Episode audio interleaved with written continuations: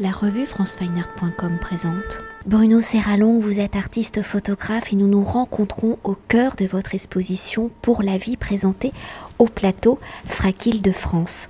Alors pratiquant le médium photographique depuis le début des années 1990, vous placez votre pratique autour d'une réflexion de l'image documentaire et de sa réécriture ou l'exposition pour la vie à travers la dimension du portrait, on va voir que ça va bien plus loin que ça, vient explorer vos interrogations sur les usages et le statut de l'image photographique ou par votre approche artistique de l'image documentaire, votre regard, votre œuvre est un témoignage sur l'état du monde, sur ces communautés qui mènent un combat, qui luttent pour garder, améliorer leurs conditions, leur mode de vie ou encore leur environnement. Alors dans un premier temps, pour mieux cerner les enjeux de votre approche photographique de cette subtile frontière entre la dimension journalistique, documentaire, une approche artistique et un engagement sociétal, quelles ont été vos réflexions pour adapter, appréhender les sujets entre guillemets, de l'actualité à travers une approche et une écriture s'inscrivant dans le temps long, dans l'observation et non dans le flux de l'immédiateté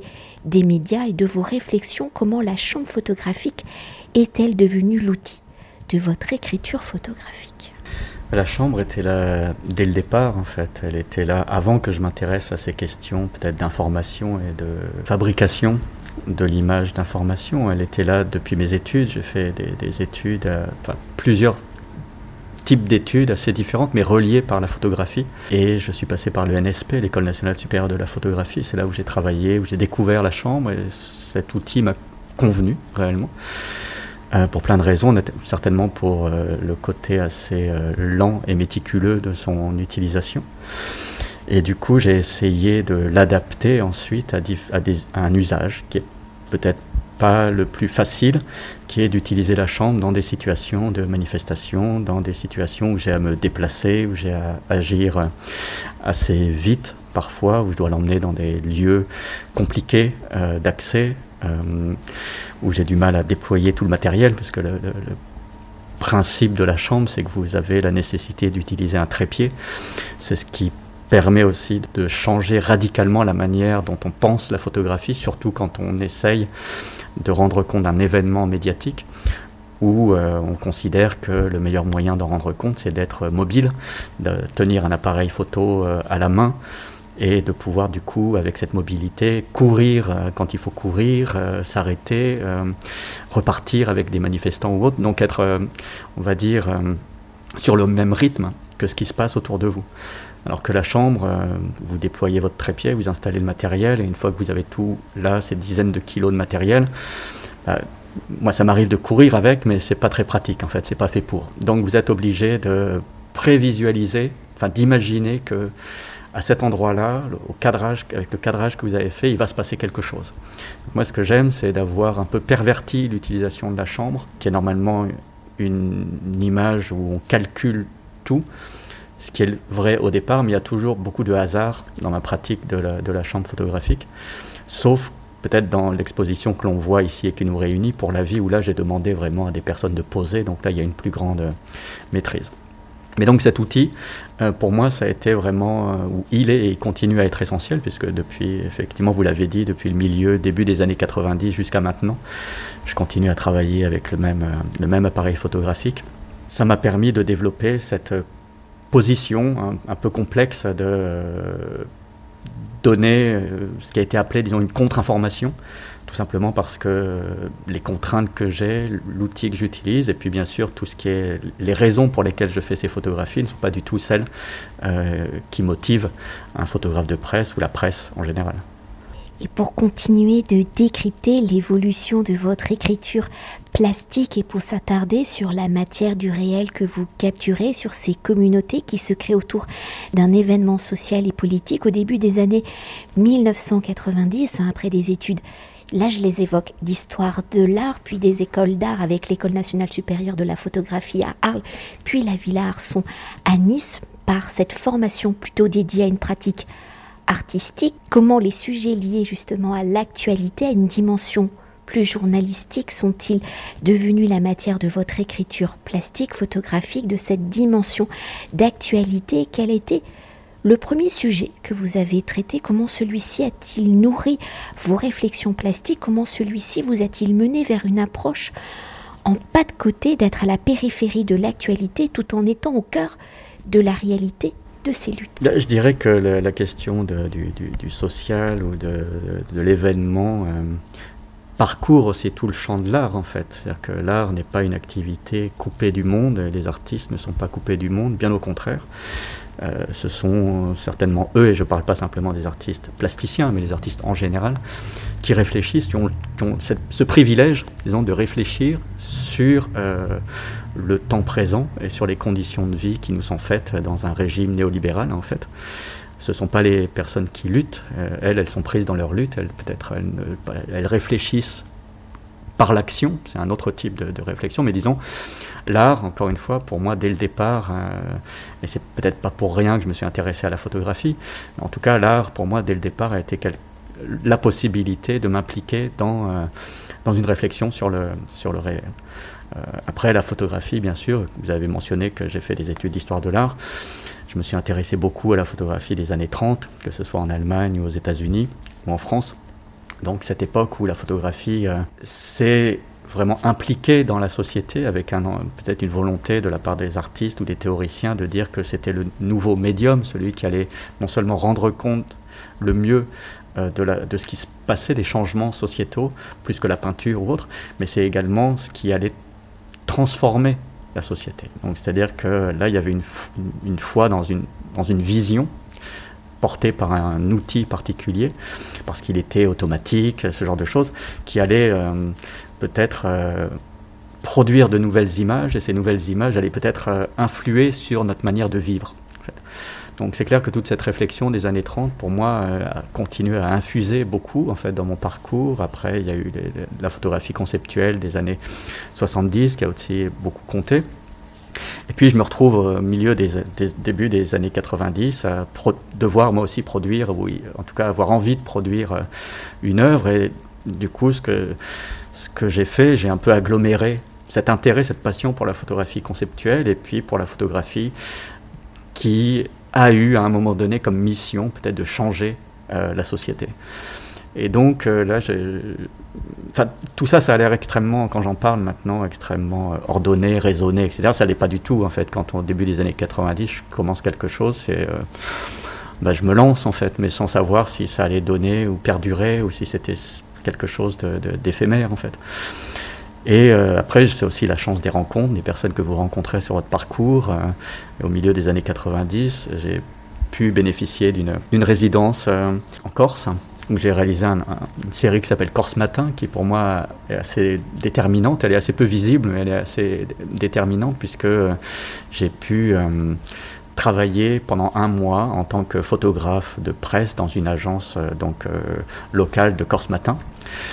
Pour moi, c'était aussi une série qui avait à voir avec la, photographie conceptuelle. Ce n'était pas encore des, enjeux forcément réellement liés à la fabrication de, l'image et à la question de l'information, mais néanmoins, j'ai pu expérimenter comment est-ce que l'information se créer, comment le photographe euh, bah, était juste un opérateur, euh, que c'était certainement pas la personne la plus importante dans, ce qui était en jeu. Mais là, j'avais laissé tomber un peu la chambre. C'était aussi une série un peu différente à cause de ça. Elle est faite au 24-36 euh, avec l'outil régulier, habituel des, photographes de presse.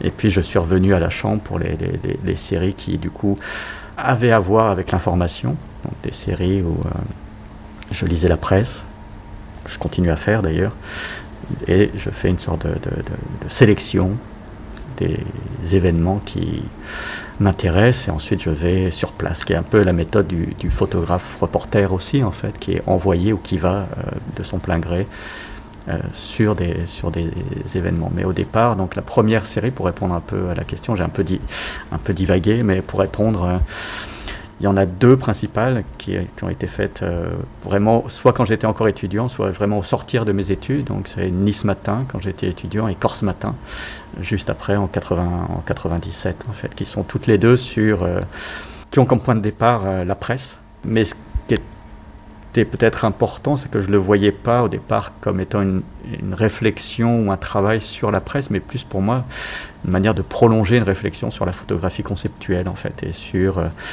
le fait que euh, le photographe, artiste, se déprend de beaucoup de choses qui sont considérées comme essentielles quand on parle d'art, à savoir euh, les sujets, choix du sujet, le choix, le choix de la forme, etc. Alors que tout ça m'était imposé de l'extérieur, en fait, dans, dans Nice Matin et d'encore ce matin. Donc euh, c'était ça qui m'intéressait. Puis après, je me suis rendu compte que non, il y avait autre chose qui était certainement là, plus intéressant que ce, jeu, en fait, euh, sur des positions artistiques, qui était bah, comment une, une image de presse, à travers donc ce support, qui est diffusé à des milliers d'exemplaires, comment ces images peuvent avoir une influence sur nos comportements. Et peut-être pour continuer le prolongement de cette réflexion, vous avez toujours pensé votre pratique photographique comme une pratique artistique, hein, même si les sujets viennent du réel et tendent vers une dynamique, j'allais dire, journalistique. Mais il y a aussi le choix important, c'est de la finalité de l'image et aussi dans ces années 90, fin 90, début 2000, du choix du format. Oui, oui, pour moi, euh, j'ai fait des études d'art avec pour ambition euh, de devenir artiste, si c'était possible, et donc de travailler la forme. C'est le principe même de l'artiste, c'est quelqu'un qui va proposer une forme. Euh, et donc quand on propose une forme avec la photographie, on peut difficilement s'exonérer du sujet. Donc il y avait de toute manière un sujet qui est là, la photographie est là pour produire des images. C'est impossible pour la photographie d'être abstraite. Donc euh, j'avais deux, choses à faire, c'était gérer le sujet, mais aussi gérer le format, euh, c'est-à-dire comment l'image allait apparaître. parce que le format, c'est pas simplement la taille, c'est la manière dont l'image est encadrée, la manière dont elle tient au mur, est-ce qu'elle est seule, est-ce qu'elle est en groupe, etc. Donc c'est plein de choses. Et ça, bien évidemment, c'était important pour le type de sujet là pour le coup, que je traitais, qui était en parallèle, ou en tout cas qui avait des liens, comme vous le mentionnez, avec euh, des images que l'on peut voir dans la presse, ou des événements en tout cas que l'on voit dans la presse, et dont mes images font un peu l'écho. Donc euh, très vite, euh, et ça c'est aussi l'intérêt de travailler à la chambre, on peut agrandir sans avoir de perte de qualité. Donc je me suis dit que bah, l'image devait être au mur, devait être assez grande, pas immense non plus parce que j'avais pas envie de créer des, un montage à l'intérieur d'un cadre. Donc le format maximum, c'est le format maximum d'une lait d'Ilfochrome, euh, c'est-à-dire 125 de large. Et après, il y a l'homothétie, donc ça fait des images qui ont toutes, pour le plus grand format, 125 de base sur 156, après, le format de, de la chambre. Et ça, ça a été déterminé une fois pour toutes. Les photos n'ont qu'un seul format. Et il y a un deuxième format qui est 50-60, mais ce ne sont pas les mêmes images. Chaque image a son propre format, euh, qui sont des formats, euh, le 50-60, plus sur des images où je m'intéresse plus à des, visions, une vision rapprochée, soit du détail une vision rapprochée. Donc voilà, il y a ces deux, ces deux formats qui comptent. Et euh, j'aime assez effectivement isoler les images les unes des autres, même si je produis des séries. Hein. le travail se produit en série sur chaque événements, il y a entre 10 et 20 ou plus d'images. Il y en a toujours assez peu, mais c'est quand même une série. Mais c'est vrai qu'en exposition, j'aime bien isoler les images parce que euh, c'est un peu le contre-pied à la presse où l'image est complètement entourée par du texte. Là, elle est entourée par un mur blanc. En fait, il n'y a pas de texte, il y a bien sûr le titre. Mais sinon, c'est pour moi le blanc, euh, la possibilité de réflexion, d'offrir un moment de, calme et de réflexion au spectateur qui vient déchiffrer, décrypter euh, l'image avec l'aide du, titre et avec l'aide des informations qui sont dans l'image. Et pour continuer de décrypter votre pratique photographique à travers l'exposition du FRAC Île-de-France, où celle-ci est construite autour du portrait, des portraits d'individus ou de collectifs, au regard de l'ensemble de votre pratique, comment ici le portrait, dans sa manière générique, est-il devenu le fil conducteur de la lecture de votre travail photographique, un travail s'inscrivant donc sur plus de 30 ans? Les expositions, pour moi, sont des moments euh, d'expérimentation. Je propose quelque chose dont je ne suis pas forcément sûr euh, jusqu'au dernier moment, en fait. Et encore maintenant, je ne suis pas forcément sûr de l'effet que ça produit sur le spectateur. Mais en tout cas, ça m'intéresse assez peu de euh, faire comme on peut voir à Perpignan, à Visa pour l'image, c'est-à-dire d'aligner des images au mur qui rendraient compte d'un événement. Moi, j'aborde la question de l'information différemment. Et j'aime bien casser les séries et que chaque série soit euh, confrontée à des images d'autres euh, séries. Donc pas créer une unité, mais au contraire créer des, euh, des, frictions entre les images, en espérant que ça produise quand même au final du sens. C'est-à-dire que on va en parler après sur le, sens que j'espère que ça produit. Mais donc là, pour cette exposition qui était expérimentale, comme celle en 2010 du jeu de paume, où j'avais aussi un peu joué dans cette idée de casser les séries et de réassembler autrement. Donc là, j'ai proposé un peu la même chose sur euh, peut-être une thématique plus resserrée qui est celle du portrait ou plus exactement des individus à qui j'ai demandé de, poser pour, être, pour qu'ils soient pris en photo sur leur propre lieu de lutte ou de vie. En tout cas, il n'y a pas de mise en scène euh, où j'ai pas extrait une personne de son lieu pour lui dire bah, maintenant tu poses là comme ça. Je me suis euh, approché des personnes en leur demandant de rester là où elles se trouvaient, en fait. Euh, et donc ça, c'est ce qui fait le lien, effectivement, dans toute l'exposition entre 1993 et 2021. Ce sont des personnes que j'ai pu côtoyer dans différentes situations, à qui j'ai demandé de, de, poser parce que euh, j'ai passé du temps avec, euh, avec elles et que progressivement une complicité a pu se faire et qu'elles ont euh, accepté de poser. Donc il a pas, c'est aussi pour ça que toutes les personnes sont nommées, quasiment toutes ont leur nom, parce que pour moi c'est presque des photos qui ont un lien d'intimité en fait avec ces, avec ces personnes. Donc qui sont pas simplement des individus anonymes porteurs de lutte, mais c'est c'est Harry, c'est Thierry, c'est Boubacar, c'est des gens avec qui il y a un lien a pu être, a pu être construit. Et si jusqu'à présent nous avons, nous sommes attardés hein, sur la conception de votre pratique photographique, peut-on s'attarder hein, sur les sujets de votre écriture, sur ces communautés qui se créent autour d'un événement social et politique? Alors quels sont ces événements qui forment le, récit de Pour la vie. Et à travers ces événements, le lieu de ces luttes, comment y placez-vous l'humain? Mais là, je pense que vous aviez déjà répondu dans le temps de la photographie. Ces portraits sont-ils essentiellement des mises en scène? Je sais que non.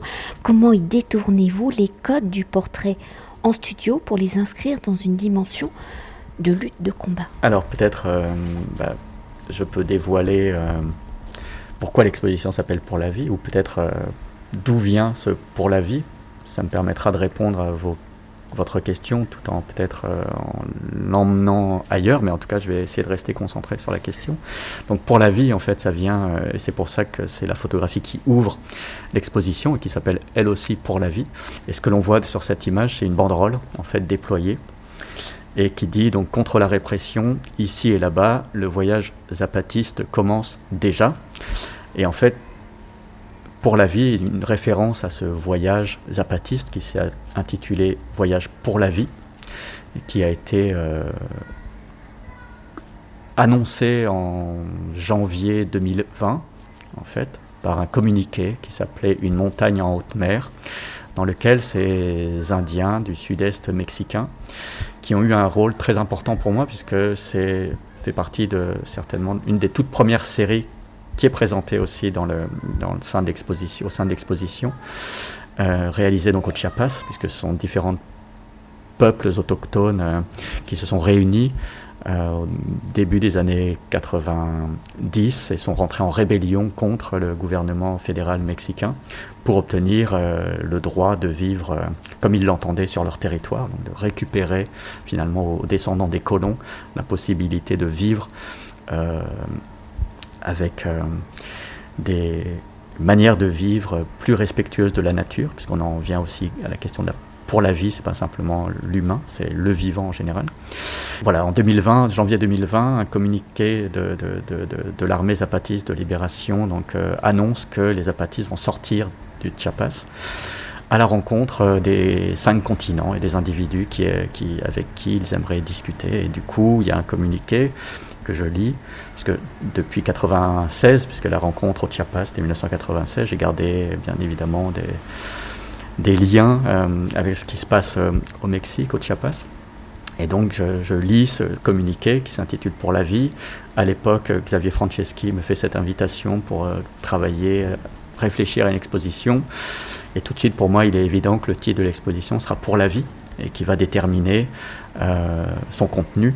Et son contenu, il est en partie lié à ce que je lis dans ce communiqué des apatistes, qui est comme à son habitude, extrêmement bien écrit, avec aussi extrêmement de, poésie, mais aussi d'énergie et de positivité. Et une phrase m'arrête, enfin, beaucoup de choses sont présentes dans, l'exposition qui provient de ce texte, mais il y en a une en particulier qui est que euh, ce voyage, c'est aussi pour apprendre à regarder les autres dans leur diversité, c'est-à-dire avec des gens avec qui peut-être on peut avoir des désaccords, mais en tout cas prendre le temps et euh, accepter euh, la diversité. Et c'est là où s'est construit progressivement cette exposition sur la question du regard, puisque ce sont des portraits, encore une fois bien sûr, mais ce sont surtout des gens qui regardent d'autres personnes qui sont les spectateurs. Donc ce que j'espère et ce que j'espère que l'exposition produit, c'est un jeu de regard entre euh, des individus photographiés qui regardent, des individus qui les regardent. Bref, il y a tout un jeu de regard. On ne peut pas y échapper quand on est dans l'exposition. On est pris vraiment dans un jeu perpétuel de regard entre les personnes photographiées et les personnes qui les regardent. Et que bien évidemment, ça donne aussi de l'énergie à ces personnes qui sont venues euh, regarder euh, ces personnes photographiées et que c'est pas pour rien que le, le, le, le son, puisqu'il y a du son dans l'exposition, fait référence à la commune, que la première image aussi, c'est une référence à la, commune. Toute l'exposition est sur euh, peut-être une, une, demande implicite au spectateur de aussi manifester, en fait, de prendre la rue. On commence l'exposition par une, euh, une série qui s'appelle Les Manifestations, qui est une des plus anciennes que j'ai réalisé, puis en tout cas la plus ancienne de l'exposition, qui date de fin 1995. Donc je pense que l'exposition, j'espère qu'on en sort ensuite avec cette idée que oui, euh, ça vaut la peine de se regrouper, ça vaut la peine de défendre une, une opinion, une lutte, et que ce sont les, ce sont les corps dans l'espace qui font que les choses peuvent euh, changer. Mais je pense que vous avez déjà répondu à la dernière question de l'entretien. Mais je la fais quand même parce que je pense qu'on peut aller plus loin. Le portrait étant le fil conducteur hein, du récit pour la vie, l'humain se plaçant au centre de ce récit, dans la construction de ce récit, de l'accrochage. Comment avez-vous placé justement le regardeur, ce visiteur, à son tour, comment le regardeur, le visiteur devient-il acteur des luttes sociales, des manifestations que vous avez photographiées et par le dispositif de l'accrochage, comment le visiteur peut-il interagir justement avec votre travail, avec ces personnes Il y a plusieurs euh, possibilités d'interagir. La première, bien évidemment, c'est que euh, j'ai parlé déjà de cette série des manifestations qui est visible euh, dans la toute première pièce d'exposition. Et en fait, le dispositif fait que les images ne sont pas projetées contre un mur, mais sur un rideau que le spectateur doit franchir. Et ça, c'est la première interaction avec, on va dire, les gens qui sont représentés dans l'image parce qu'il est question uniquement sur ce rideau de photographie de manifestants et donc de manifestations. Et donc pour moi, métaphoriquement, symboliquement, franchir ce rideau, c'est aussi se mettre en route avec les manifestants. Euh, on est avec eux, puisque l'image est projetée sur le rideau, donc on ouvre cette image et puis on devient soi-même partie prenante de euh, cette manifestation. Et du coup, ensuite, on tombe tout de suite sur euh, deux photos où des personnes nous regardent de manière très très intense, en fait, et l'accrochage est volontairement assez bas pour favoriser ce rapport d'échelle 1-1 entre euh, le spectateur et puis la personne qui est euh, photographiée et qui regarde de manière intense le, spectateur, mais il les regarde sans les accuser. Enfin, il n'y a pas d'accusation, il y a une volonté d'égalité, c'est-à-dire il y a des regards plutôt en disant rejoins-nous en fait. Regarde-moi, mais rejoins-moi, en fait. Et donc l'idée, de, bien évidemment, de cette exposition, j'en ai déjà dit quelques mots, c'est qu'elle donne aussi envie aux spectateurs de rejoindre différentes euh, luttes, de s'impliquer dans différentes luttes sociales, environnementales, politiques, euh, écologiques, ce genre de choses. Et peut-être quand même une, dernière chose, hein, c'est euh, au fil des années de votre pratique d'aller à la rencontre de toutes ces personnalités hein, qui luttent au cœur d'un événement particulier, peut-être comment votre regard a-t-il évolué, mais comment aussi le regard sociétal a-t-il évolué, changé? Ça, c'est une question euh, extrêmement vaste et à laquelle il est difficile de répondre parce qu'il y a des, des luttes ou des sujets qui sont euh, très médiatisés dans cette exposition et d'autres beaucoup moins. Donc en fait, euh, moi, mon, travail, il n'est pas forcément de, porter à la connaissance du public des luttes. Je pense qu'il y a d'autres moyens, effectivement, pour accéder à la connaissance de ces luttes. Mais cette réponse, elle est très complexe parce qu'il n'y a pas d'équivalence entre les, luttes qui sont photographiées euh, et qui sont présentées ici euh, au plateau, en fait. Donc je ne saurais pas trop... Euh, répondre de manière générale, il faudrait répondre de manière plus particulière sur chacune, chacune de ces luttes. Pour moi, euh, le seul point commun, c'est qu'elles essayent de se confronter euh, au néolibéralisme. C'est pas forcément un, mot qu'on a le qu'on entend le plus dans un, musée ou un centre d'art, mais euh, c'est effectivement le sujet principal de, de toutes les séries qui sont là. Enfin, c'est cette lutte contre euh, un système euh, de gouvernement jugé euh, destructeur du vivant, en fait. Et c'est clair que depuis maintenant quelques années, c'est plus l'être humain, c'est le vivant en général qui est menacé. Et c'est beaucoup des luttes représentées, lutte pour le vivant, et plus simplement pour une amélioration des conditions de vie de l'humain, en fait. Mais on sent bien qu'on euh, est à une sorte de, moment charnière où euh, ce qui est en jeu, c'est la planète en elle-même. Et donc, euh, c'est ce qui permet certainement aussi d'unir ces luttes, parce qu'elles ont toutes à, à voir avec la question du global, en fait, euh, que ce soit les, des ouvriers salariés coréens qui sont venus en France à la poursuite du patron de, de, de que ce soit les euh, pipelines contre lesquels les, les, natifs américains luttent, qui sont financés par des banques européennes, euh, suisses, françaises, hein, BNP ou autres. Tout, finalement, ces, ces, ces photographies et ces luttes sont interconnectées en fait, par la question euh, du néolibéralisme et euh, bien évidemment de la lutte contre euh, ce système qui est pensé comme un système destructeur. Et je fais toujours des petites rallonges, mais quand vous, on vous étiquette entre guillemets comme un artiste engagé, vous répondez quoi? Bah, je réponds peut-être euh, par une pirouette en disant a, pour moi, à ma connaissance, il n'y a aucun artiste euh, qui ne soit pas engagé en fait. Mais maintenant, après, il y a des artistes qui s'engagent dans la question du euh, social et politique plus que d'autres. Mais je dire, être artiste, c'est, quelque, c'est un choix de vie qui est difficile en fait, qui est un vrai engagement personnel et collectif.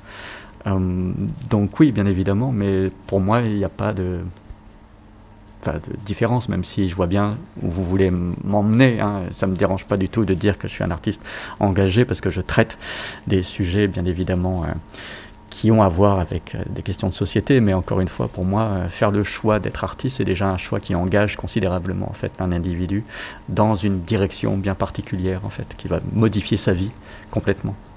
Merci beaucoup. Ben, merci à vous. Cet entretien a été réalisé par franceweiner.com.